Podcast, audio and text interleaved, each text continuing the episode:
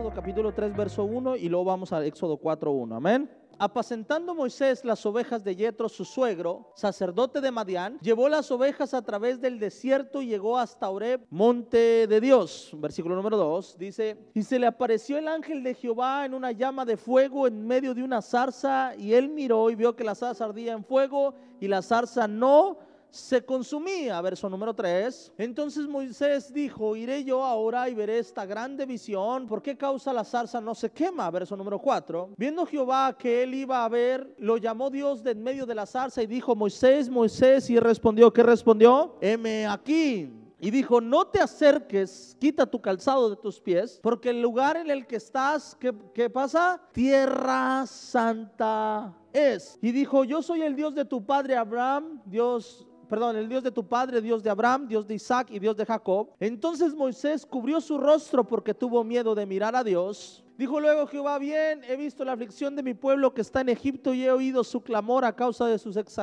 exactores, pues he conocido sus angustias. Verso 8. Y he descendido para librarlos de la mano de los egipcios y sacarlos de aquella tierra, una tierra buena y ancha y tierra que fluye, ¿qué? leche y miel a los lugares del cananeo, del eteo, del amorreo, del fereceo, del jebeo y del jebuseo, verso 9. El clamor pues de los hijos de Israel ha venido delante de mí y también he visto la opresión de los egipcios, que los egipcios los oprimen, verso número 10. Ven por tanto ahora tú y te enviaré a Faraón para que saques de Egipto a mi pueblo, los hijos de Israel. Escuche esto, acá esta historia nos menciona el llamado de Dios hacia Moisés. Lo que estamos leyendo acá es cómo Dios llamó a Moisés, amén, el llamamiento que Dios le dio a Moisés. Y el, el llamado que Dios puso a Moisés fue un llamado que suena sencillo, pero era más difícil de lo que parecía. Lo está llamando a sacar el pueblo de Israel, ¿de dónde?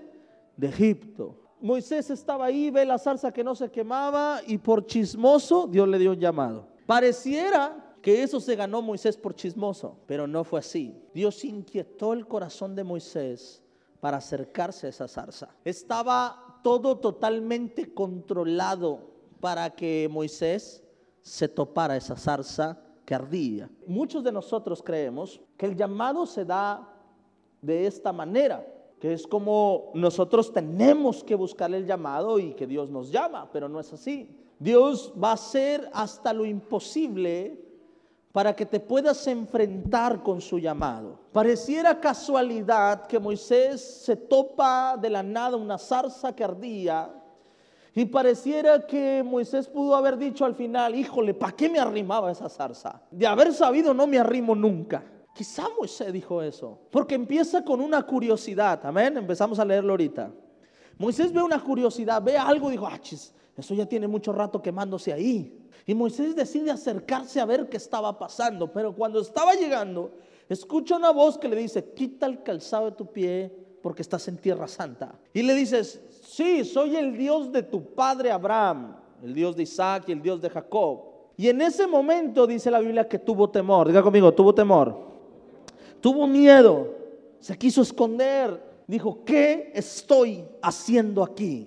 Y cuando se da cuenta en dónde estaba parado, ya era demasiado tarde. El llamado de Dios es así. Cuando nos acercamos a su presencia, quizá no imaginamos nuestra vida sirviendo a Dios. Muchos de, los que muchos de nosotros, los que llegamos un día a la iglesia, no imaginamos nuestra vida sirviéndole a Dios. Algunos nos acercamos por chismosos. Algunos vimos que Dios estaba haciendo algo con alguien y dijeron, eh, acompáñame, yo quiero ir. Quiero ir a ver qué está pasando ahí. Algunos nos acercamos como Moisés. Vimos una publicación en Facebook de la iglesia y dijeron, wow, oye, a ver qué día me invitas a tu iglesia. Algunos pasaban por aquí, veían todo el movimiento, las lonas y dijeron, a ver qué día voy a esa iglesia. Andabas de chismoso, pero Dios tenía un llamado para ti. Y a lo mejor ahora dice, ching, ¿para qué me acercaba? Ahora siento que Dios me está presionando a servirle. Pero sabes, no fue casualidad que Dios nos moviera de un lugar a otro para que pudieras llegar a este lugar. No fue casualidad que Dios alcanzara o que la zarza que está al lado tuya se estuviera quemando en el fuego de Dios para que tú pudieras ver que algo estaba pasando y te haya dado curiosidad a ir a ver. No fue así, no fue que Moisés, si Moisés hubiera agarrado otra ruta, si Moisés hubiera agarrado otro camino, si Moisés no, hubiera, ah, no se hubiera parado ese día ahí, peligro y lo que se incendiaba era su casa, pero la zarza la tenía que ver. Así es el llamado de Dios. Y quiero que entiendas esto porque el llamado de Dios empieza así. Empieza con algunas barreras o algunas fortalezas en nuestra vida. No creas que siempre, porque no digo que, siempre es así, pero no creas que siempre el llamado de Dios empieza con una inquietud en el corazón de quererle servir y me voy a acercar a Dios para servirle. No, la mayoría de nosotros nos acercamos a Dios porque lo que queríamos de Él era un milagro. Nos acercamos a Él porque lo que queríamos era que mi novia que va a la iglesia no se desanime. O que mi novio que va a la iglesia, amén, no se desanime. A lo mejor hay muchas razones por acompañar a tu hermano, por acompañar a tu papá, por, por, obligación te trajeron tus padres a la iglesia, no sé, pero quiero que sepas una cosa. La excusa que te trajo a casa, la excusa que te trajo a la iglesia, fue una excusa preparada por Dios para que te encontraras con Él. Y eso es lo primero que tienes que entender. El llamado de Dios no empieza así, con un deseo en el corazón siempre. A veces va a empezar con temor, a veces va a empezar con duda, a veces va a empezar con incredulidad. Estamos hablando del máximo o de uno de los máximos hombres que fueron llamados por Dios en toda la Biblia. Lo que este hombre hizo fue algo increíble, fue algo que nadie más ha hecho. Habrá quien caminó sobre el mar, pero este no caminó, este abrió el mar. Estamos hablando del Moisés que liberó a un pueblo con 400 años de esclavitud. Y no de cualquier enemigo, sino del, del enemigo más poderoso que existía en ese tiempo. Este Moisés no cuando Dios le habló no dijo, wow, gloria a Dios, Dios me llamó. No fue así. ¿Quieres saber lo que dijo Moisés? Éxodo 3:11. Y dice, entonces Moisés respondió a Dios, ¿quién soy yo para que vaya Faraón y saque de Egipto a los hijos de Israel? Preguntó.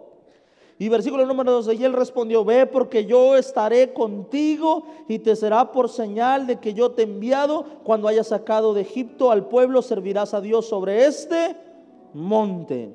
Y entonces a Moisés le responde esto, le dice, ¿quién soy yo para sacar al pueblo de Israel? Si ves el llamado, Moisés no respondió al llamado, gloria a Dios Señor, he estado esperando esto por tanto tiempo. El llamado empieza así uno de los máximos hombres que fueron usados por Dios no empezó con una respuesta a su oración.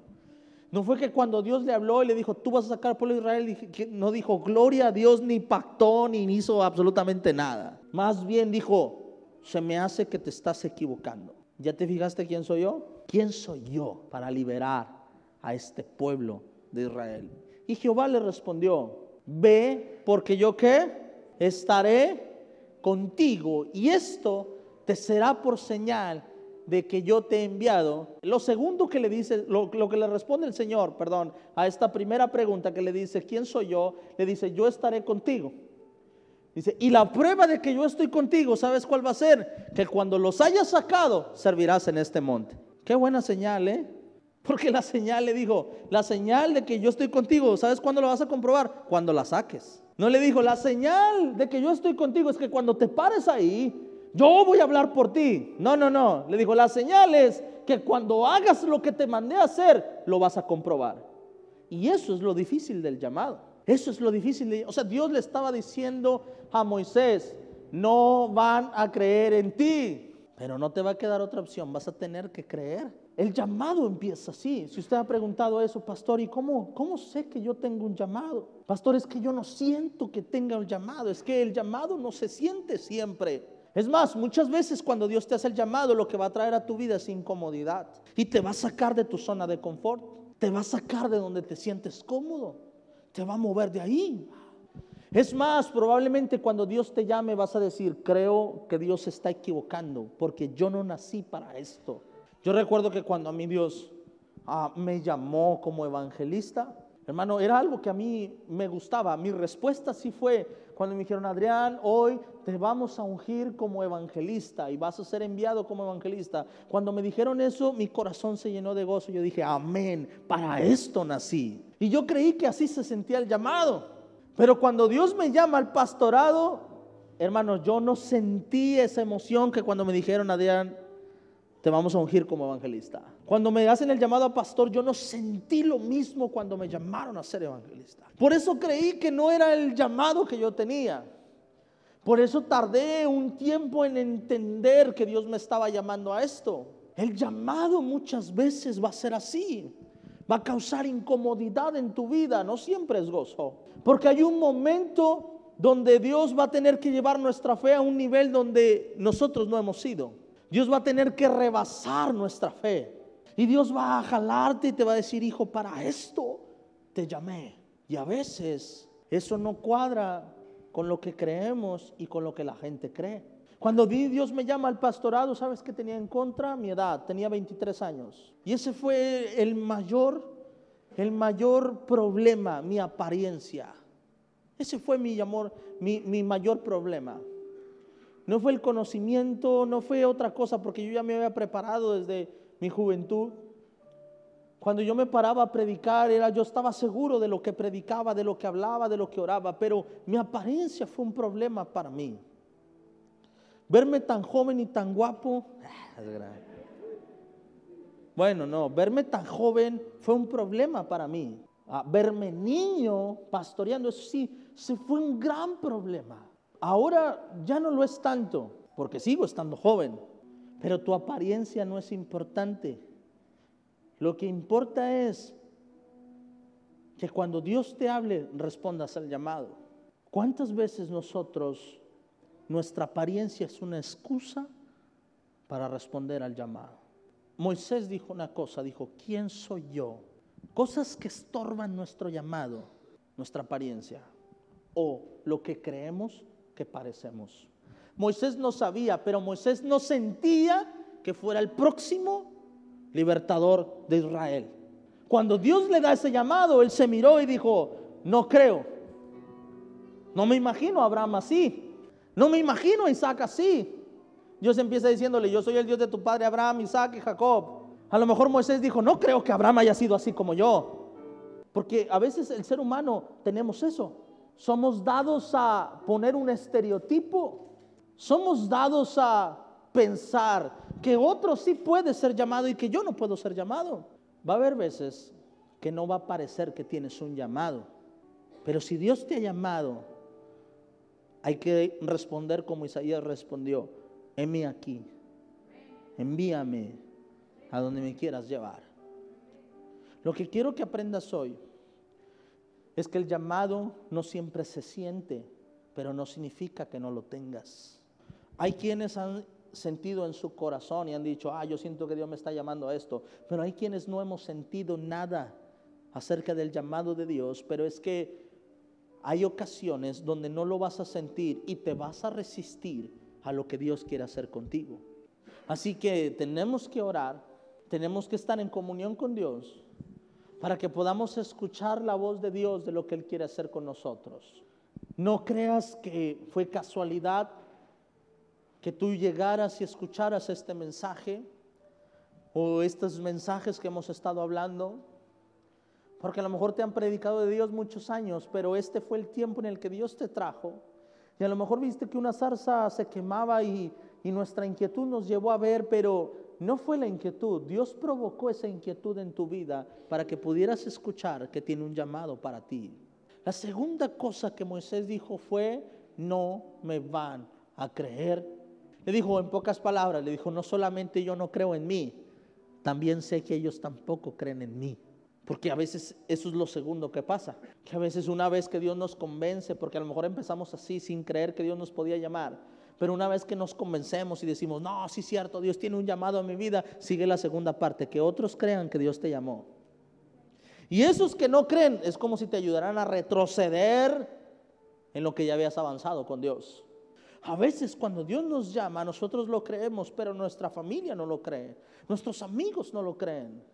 Nuestra iglesia no lo cree, los congregantes no lo creen. Y empezamos a usar palabras como como este, pero esto es parte del llamado. Cuando yo me casé con mi esposa, mi esposa me dijo, Adrián, yo yo la verdad, yo nunca he servido, yo apenas conocí a Cristo, yo Dios está cambiando mi vida, yo no sé. Yo le dije, mira, lo único que necesito es que tengas un corazón dispuesto. Y si tienes tu corazón dispuesto, Dios va a hacer contigo lo que hizo conmigo. Me ves y parece que fui cristiano toda mi vida, pero no.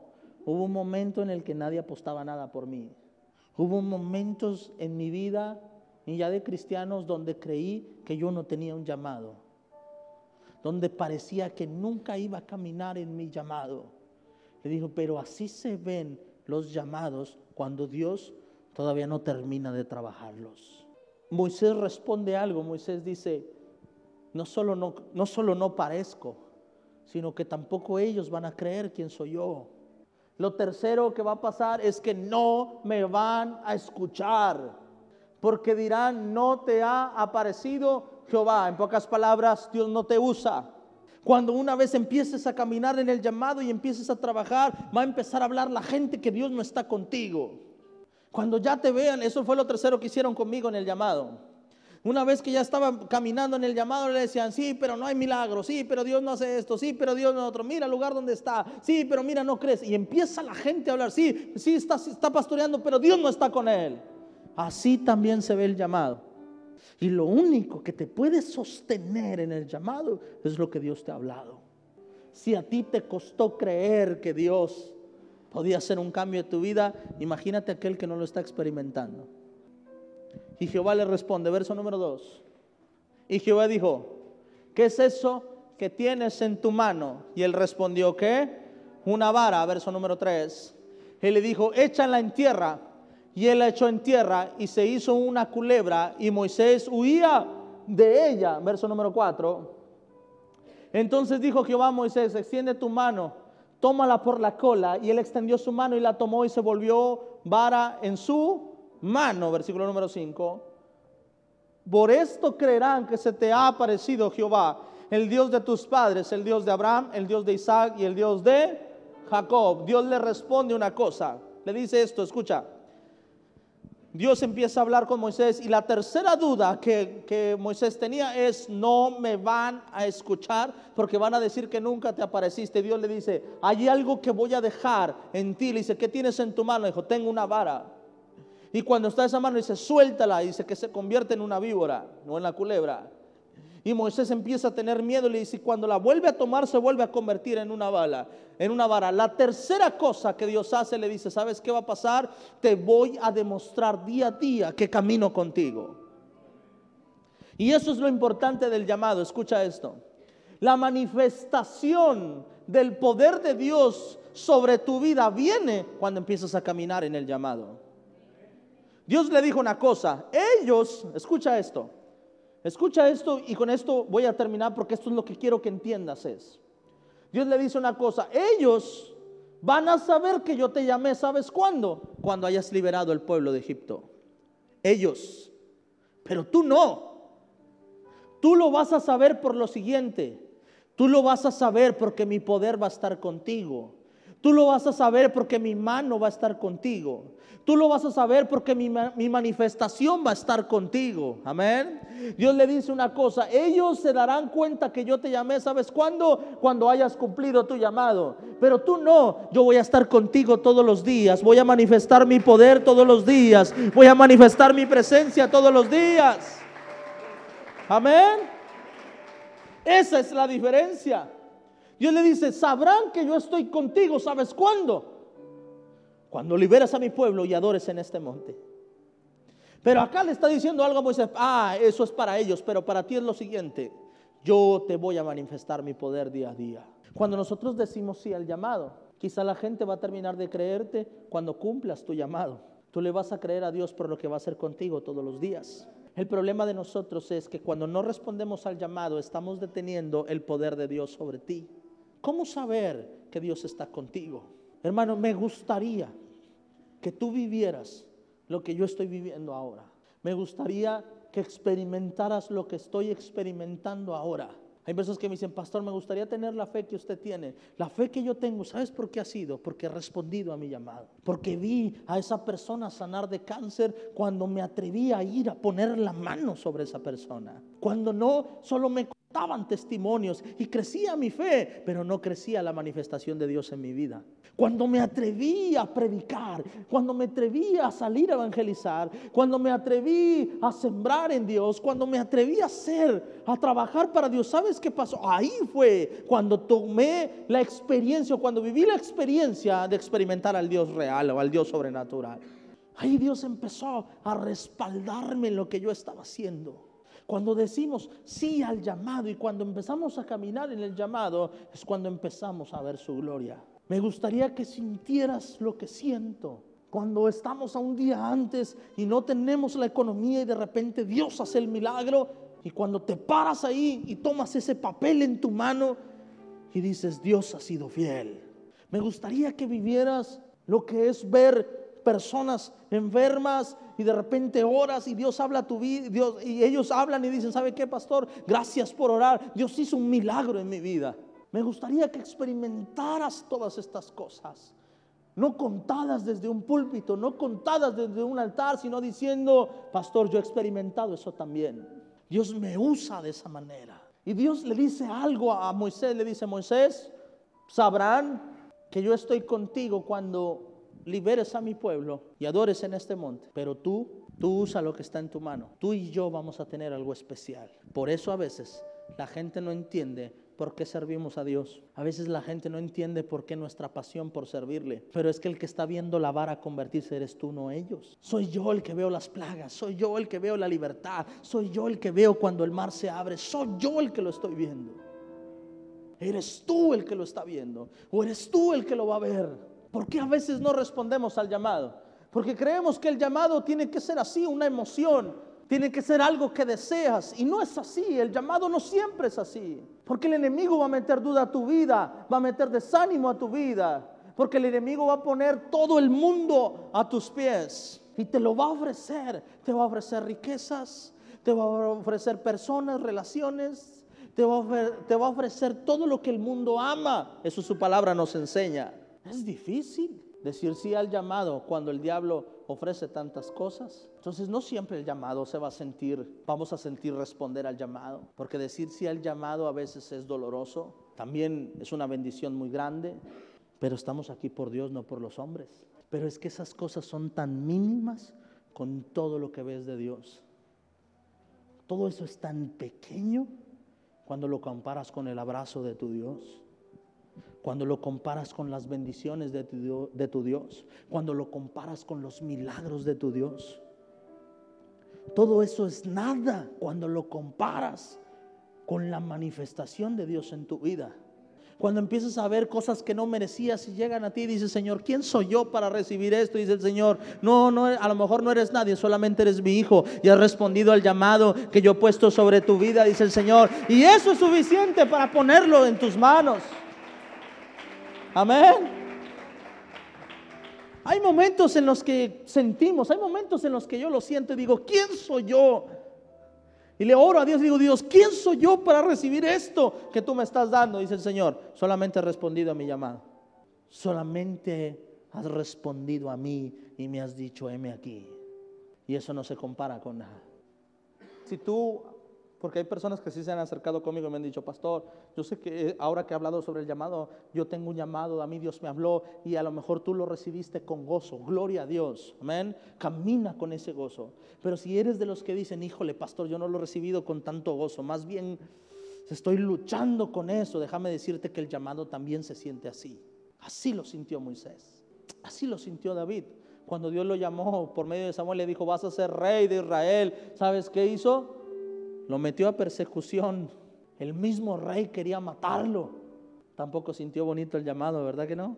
Hay unos como Abraham, como Isaac, como Jacob, que cuando recibieron el llamado dijeron, gloria a Dios, que le quisieron sacar la vuelta y tuvieron que ser comidos por peces, que no querían el llamado.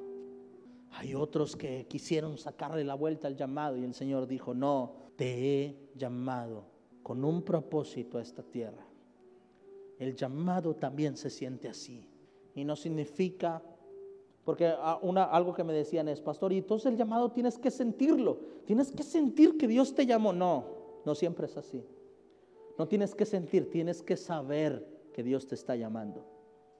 No sentir, hay que saber.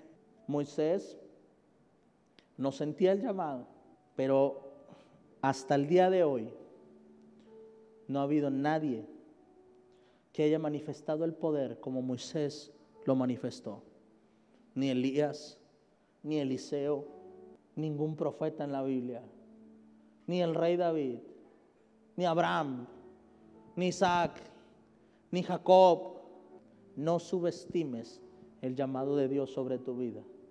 A lo mejor hay personas que dicen, no, es que yo ya estoy viejo, a lo mejor mi llamado ya pasó. No subestimes lo que Dios puede hacer contigo aún a tu edad. Es que soy muy pequeño, no subestimes lo que Dios puede hacer contigo en tu edad.